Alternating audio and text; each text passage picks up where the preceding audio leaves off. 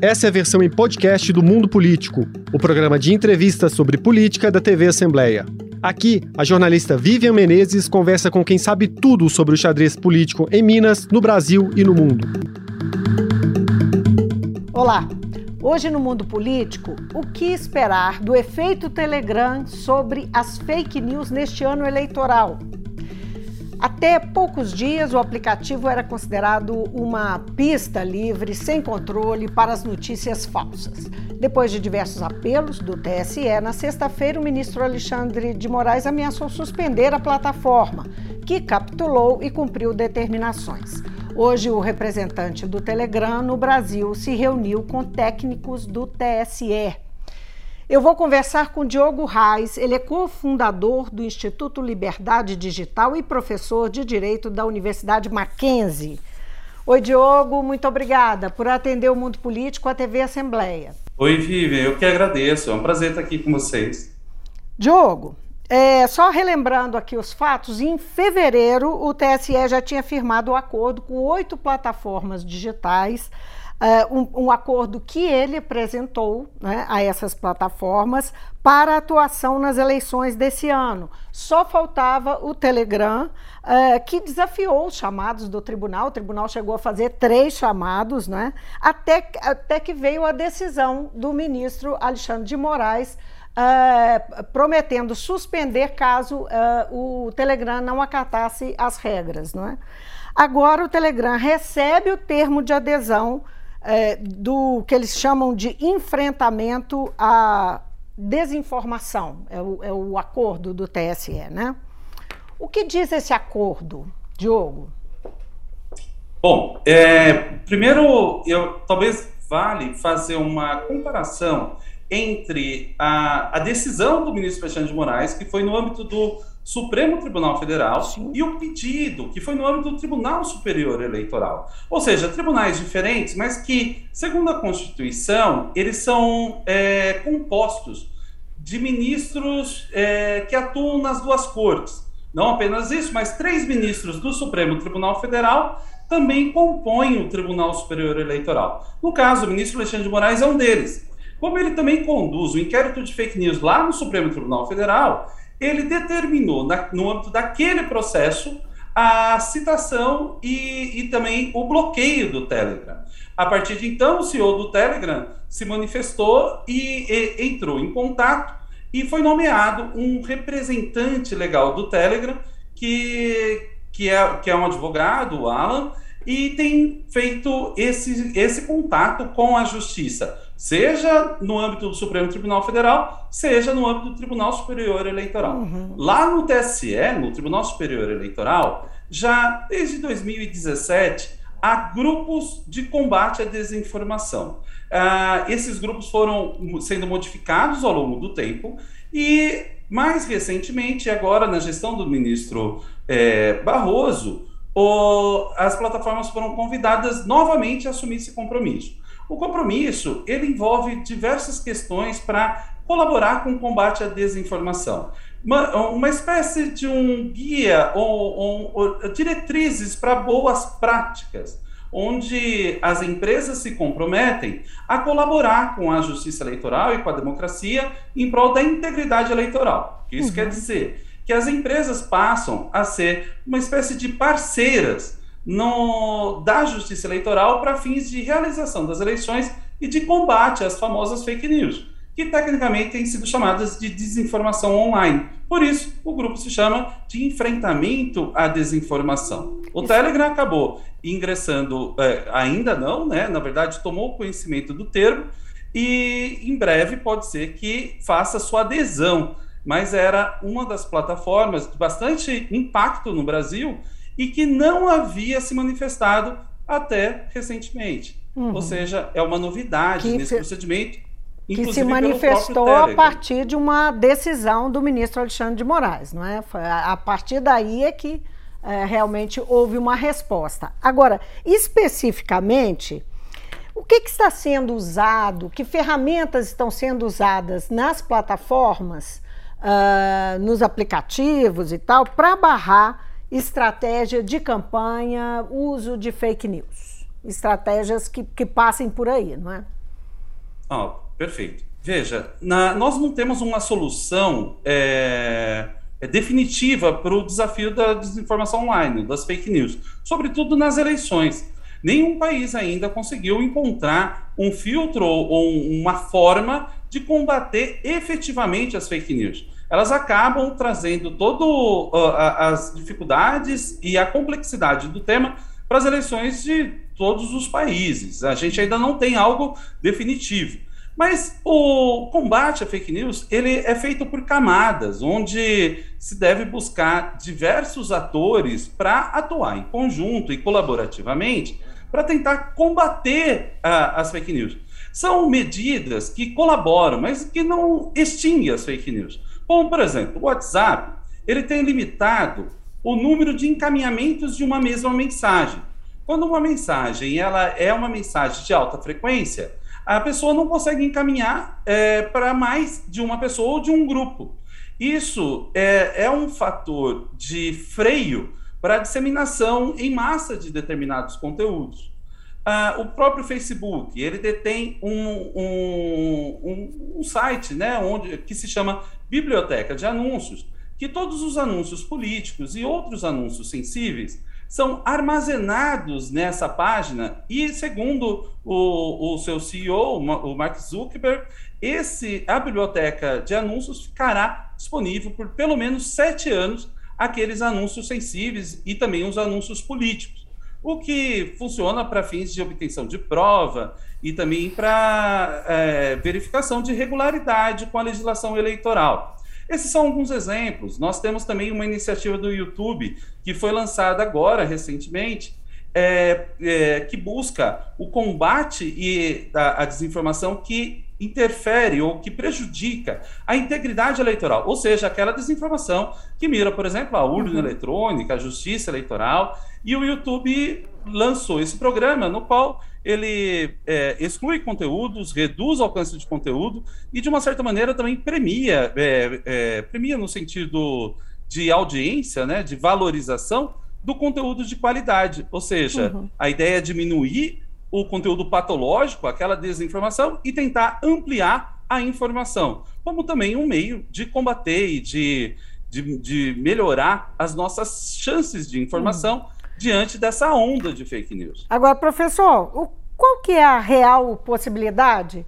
É, você diz aí que não há garantia, não é? Que existem diversos, mencionou aí esses diversos uh, instrumentos na tentativa de barrar uh, uh, as notícias falsas, mas eh, não existe garantia.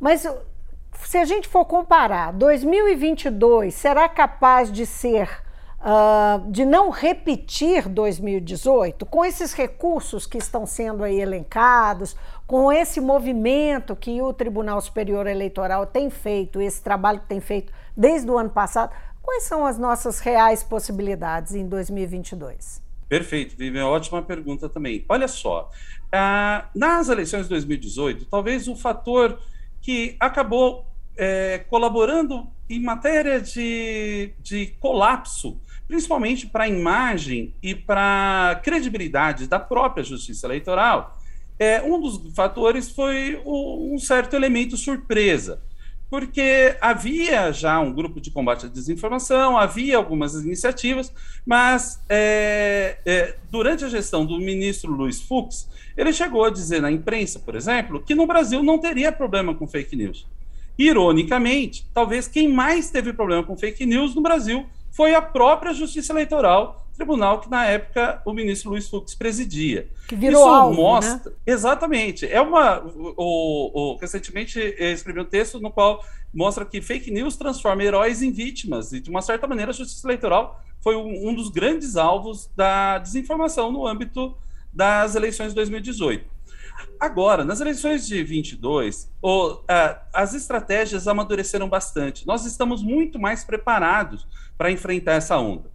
Porém, eu não quero negar nem o, o otimismo e nem fazer é, previsões apocalípticas, mas o, o fato é que a tecnologia também evoluiu muito. E talvez a gente possa ter, nas eleições de 22, é, fake news com uma sofisticação que a gente nunca teve. como, por exemplo, as chamadas deepfakes, que são, na verdade, vídeos produzidos com inteligência artificial, no qual uma pessoa fala uma coisa que nunca falou, ou, ou faz algo que nunca fez, e, ou aparece num lugar onde nunca esteve. Imagina você ver um vídeo de uma pessoa fazendo determinada coisa e a pessoa ter que te convencer que você deveria confiar no que ela está dizendo e não no que ela está vendo. Veja, uma luta inglória e talvez muito injusta. Essa sofisticação das deepfakes, elas estão muito mais acessíveis hoje, em 22, do que em 2018. Pode ser que elas a, acabam representando um conteúdo bem perigoso e malicioso que poderia impactar a tomada de decisão do, do voto. Uh, outra, outro Mas tipo eles, de só, sofisticação. Só uma, uma pergunta. Não? Esses claro. uh, deep, deepfakes, é isso? Isso, a, a, a expressão. A, a expressão. É, e, e, eles, eles rodariam o quê? No YouTube, na, no, nesses uh, aplicativos de mensagem? Eles não teriam como Uh, não teria como se usar um, uma identificação sobre eles, um, um, em termos de. Como, como, o Facebook faz, não é? Uh, quando se fala de eleições ou quando aparece alguém ligado às eleições e tal, e, e, indica que ali pode ter um conteúdo que tem que se prestar atenção e tal, de acordo com as regras eleitorais. É, isso é. não é possível? Não, é, é, é, possível desde que seja identificado, porque não, não é algo simples de se identificar. A deepfake, ela é, é uma expressão que junta o deep learning, que é aprendizado profundo de máquina, é um tipo de inteligência artificial avançada, com fake news, por isso chama deepfake. Ou seja, é um produto da inteligência artificial que busca é, é, a perfeição daquele determinado vídeo. Uma vez identificado como um vídeo falso, todas as plataformas seguem os procedimentos diante de um conteúdo falso. Agora, até esse conteúdo ser identificado como falso, talvez nós tenhamos alguns problemas. É, em especial, imaginando aqui uma véspera de votação. Vamos imaginar um vídeo que circule com um candidato, com um vídeo de um candidato é, comprando voto, por exemplo, e algo que ele de repente nunca fez. Como desvincular isso do imaginário daqueles que assistiram o vídeo. Esse vídeo uhum. poderia circular pelo WhatsApp, YouTube, é, Telegram ou qualquer ou, outro aplicativo. Ou seja, é uma fake news 2.0, é uma fake news muito mais sofisticada do que as que a gente está é, tá acostumado. E contra e... isso não há acordo, não há legislação que consiga parar numa véspera de eleição, por exemplo. É, na verdade, assim, em, em, a, uma fake ela afronta a legislação. Mas a grande dificuldade será em descobrir que ela é uma deepfake, quem fez, quem dissemina e retirar esse conteúdo do ar. Se a gente for pensar na velocidade de uma eleição e imaginando uma véspera de votação, talvez ah, é, fique impossível de neutralizar os seus efeitos maliciosos, já que os, o vídeo, uma vez visto, foi visto. E muitas vezes a, a sua retirada ou até a informação de que aquele vídeo é falso, ela chega tarde demais, porque a votação acontece naquele dia e pronto. Agora, então, de uma certa maneira, é bem uhum. perigoso. Nesse caso, por exemplo, seria estratégico, por exemplo, as campanhas uh, terem monitoramento para monitorar o adversário e eventuais vídeos desse tipo. Talvez esse investimento tenha que ser dúvida. feito pelas campanhas. Sem dúvida. Já há algum tempo, o, o, a regulação eleitoral tem transferido para as campanhas a responsabilidade pelo conteúdo que compartilha e, de uma certa maneira, as campanhas sempre foram os fiscais das campanhas adversárias. Isso sempre uhum. aconteceu, seja no, no papel, no, no, vídeo, no rádio ou na, na internet. Acontece que, o, dado o volume de informação e velocidade, isso exige campanhas mais profissionais, com, com mais recursos, para que possa ter uma linha de frente e, e, um jurídico muito atento, sem contar a necessidade de produção de provas digitais, que é o, o campo das provas na internet, ele é bem mais difícil em alguns pontos, porque é necessário é, conhecimentos tecnológicos e, e, e também é necessário uma rede de colaboração. Por exemplo, o conteúdo postado aqui do Brasil, a, a, nós precisamos de uma rede de colaboração para poder identificar é, quem postou, pelo menos o, o, quais dados foram informados no ato da postagem. Mas um conteúdo postado, por exemplo, nos Estados Unidos ou no Japão, é, você teria outras dificuldades nessa cadeia de, de colaboração, né? nessa rede de colaboração. Então, a internet traz as, todas essas dificuldades em que você pode ter estruturas, inclusive no exterior. A legislação proíbe, mas o fato é que a fiscalização e os meios de combate, é, eles, embora sejam relativamente eficientes, às vezes não, não, não é possível fazer essa identificação tão rápido. Daí sim, cabe às campanhas eleitorais muita atenção, muita, muita atenção a qualquer comportamento anormal, qualquer comportamento estranho, para poder verificar o que é que está acontecendo ali, porque talvez alguma coisa muito grave esteja acontecendo e, e só a própria campanha que ainda não sabe. Então, é, uma, é, é, é um novo nível, uma nova forma de guerra cibernética, só que no uhum. âmbito eleitoral. Agora, voltando para o nosso caso mais específico aqui, que foi esse episódio do Telegram e a expectativa de que, enfim, é, que existe que ele ceda não é, as regras e, e é, porque existia um, existe um grande temor que ele seja uma pista livre para que prolifere é, sem controle esse tipo de, é, de produto não é, nas campanhas eleitorais. O canal do Bolsonaro no Telegram tem mais de um milhão de seguidores, não é isso? Depois do embate na decisão judicial, é, Bolsonaro ganhou mais 190 só até ontem. É, também cresceram outros canais bolsonaristas, da família ou dos, enfim, dos bolsonaristas que estão em torno do presidente. Pelos números, Bolsonaro ganha é, mas o que, que ele perde com o enquadramento do Telegram?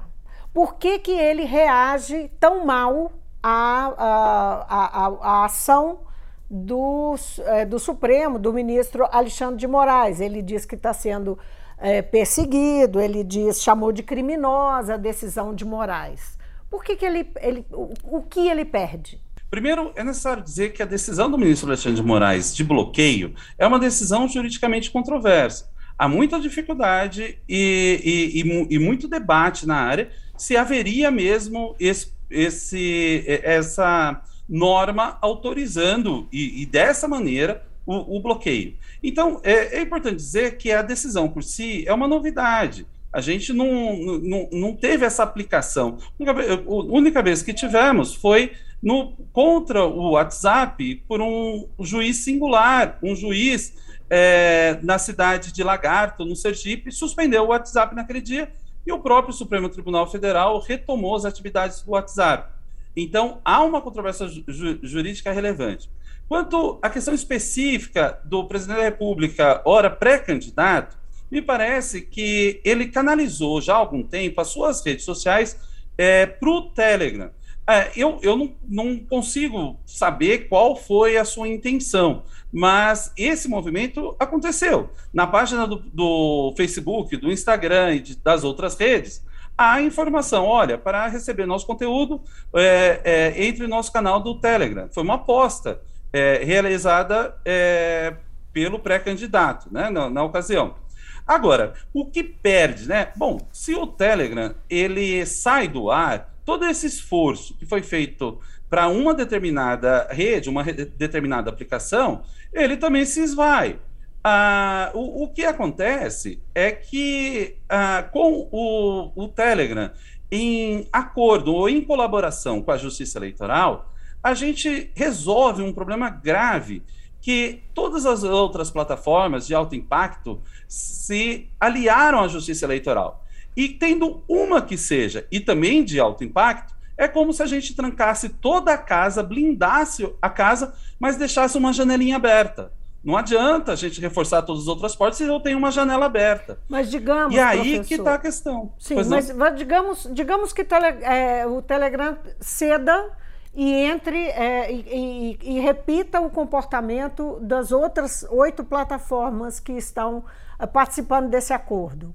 Uh, e aí, nesse sentido, é que eu pergunto: né, que impacto teria sobre a estratégia é, é, eleitoral nas redes é, do presidente Bolsonaro?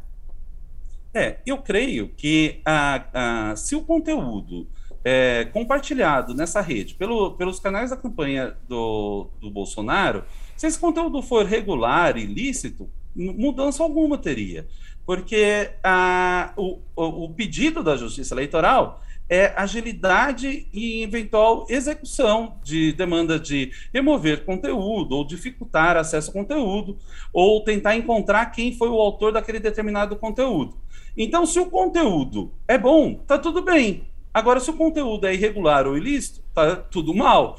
Se o Telegram não respondesse à justiça brasileira, seria um espaço no qual a justiça não teria poder sobre ele. E ficaria é, num, numa ideia, num espaço meio que fora da lei. Com ele respondendo e, e, e acessível à justiça eleitoral, eventual conteúdo irregular pode sofrer as mesmas consequências de um conteúdo irregular presente no Facebook, no Instagram, no YouTube ou em qualquer outra rede. Então, tudo isso depende do conteúdo a ser circulado. Um conteúdo regular, está tudo bem. Agora, Diogo, é, por que, que o dono do Telegram, aí é uma. Queria saber a sua opinião, porque ele é, recuou, não é? A gente sabe, é, é, tem um pouquinho da história que talvez fosse até interessante você contar rapidamente, é, por que, que ele mantinha o Telegram é, resistindo no Brasil e tem uma, uma ação, digamos, bastante independente mundo afora, né? Agora, por que, que ele recuou? Ele continuou sediado lá nos Emirados Árabes, não é? Mas ele recuou durante, eh, diante da pressão é, judicial no Brasil. Por quê? Olha, duas semanas antes do Telegram atender a justiça brasileira, ele atendeu também a justiça alemã. Esse foi, um, foi uma pressão e uma demanda de muito tempo. E, basicamente, a principal força foi monetária. A ideia de aplicação de multas é, exorbitantes, multas muito altas. Aqui no, no Brasil, a, a, manifestação dele veio depois da decisão de bloqueio. Então, também de uma, de uma espécie de uma suspensão da sua atividade.